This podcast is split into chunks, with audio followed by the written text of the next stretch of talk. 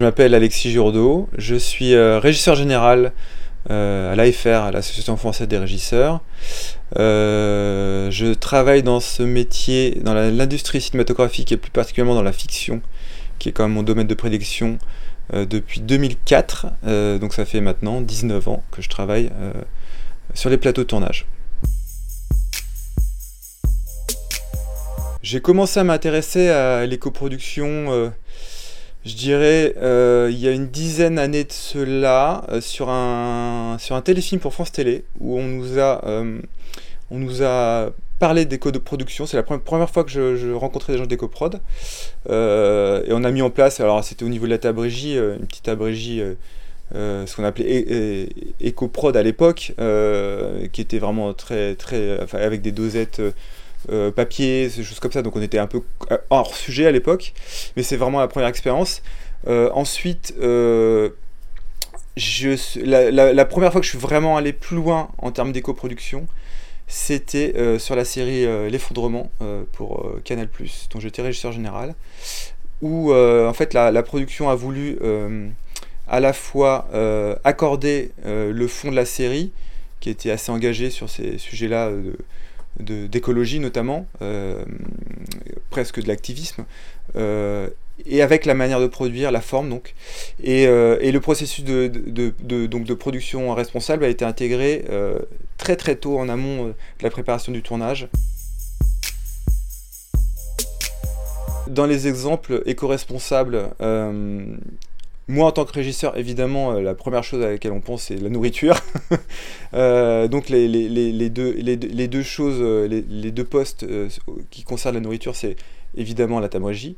la tabrégie, c'est passer par du vrac, c'est éviter d'avoir des contenants jetables. La cantine, c'est se dire qu'on voit que son prestataire de cantine pour avoir un cahier des charges qui va dans ce sens-là également.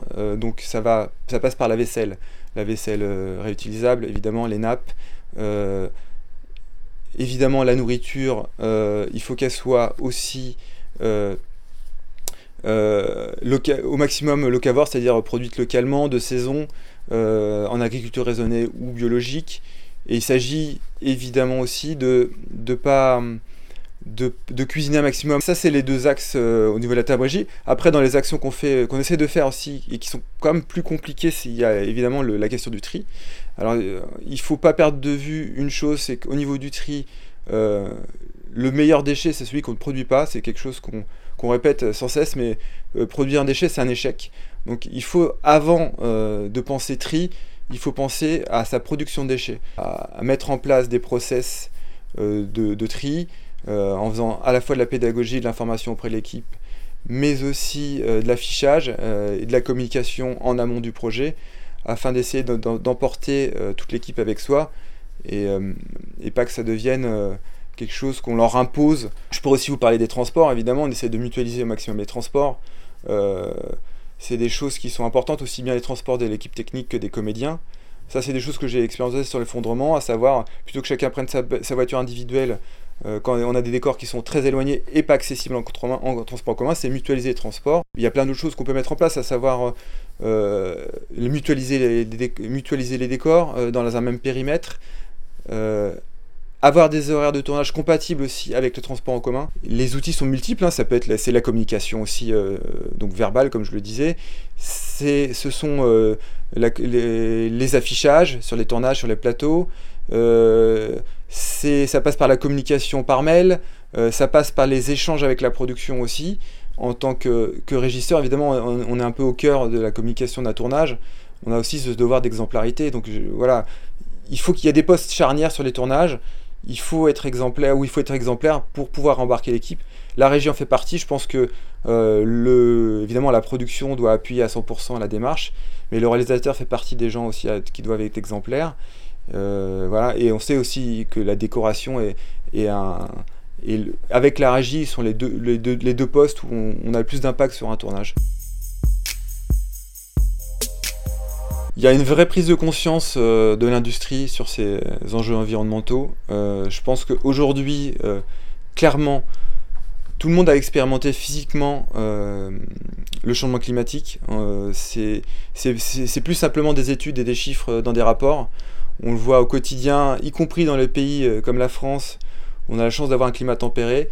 L'impact du changement climatique est réel, chaque année un peu plus. donc je pense qu'il y a une vraie bascule intellectuelle, une vraie prise de conscience des choses. Maintenant, pour faire face à tout ça, il s'agit de passer à l'action.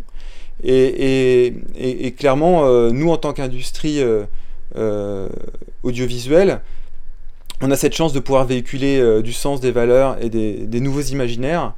Et, évidemment, pour être crédible, quand on véhicule ce sens et ces nouveaux imaginaires, il s'agit évidemment de produire de manière responsable et d'être exemplaire. On a un devoir d'exemplarité sur nos plateaux.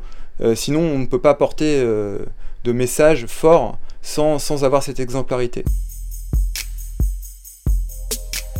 J'ai eu une prise de conscience sur la, série L'effondrement, euh, où en fait j'ai pu expérimenter, et en en discutant avec moi, je me suis aperçu qu'il y avait quand même beaucoup de gens qui expérimentaient chacun de leur côté, mais que personne ne communiquait.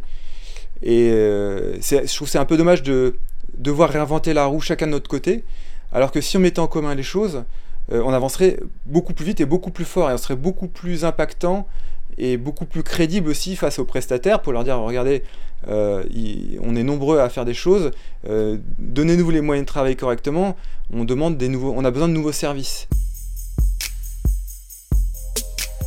Ce qui m'a intéressé de travailler, de travailler avec la CST, c'est qu'évidemment c'est un acteur central aussi de l'industrie. en tant que membre de l'AFR, la CST, c'est la maison mère des associations, donc c'est un, partenaire quand même privilégié euh, de, tous, je pense, les techniciens et techniciennes qui font partie d'associations et de tous les techniciens et techniciennes de manière générale. Euh, ça, me paraissait une, évidence en fait de, mener ce projet à, leur côté, euh, de par leur légitimité en fait et leur place qu'ils ont dans l'industrie.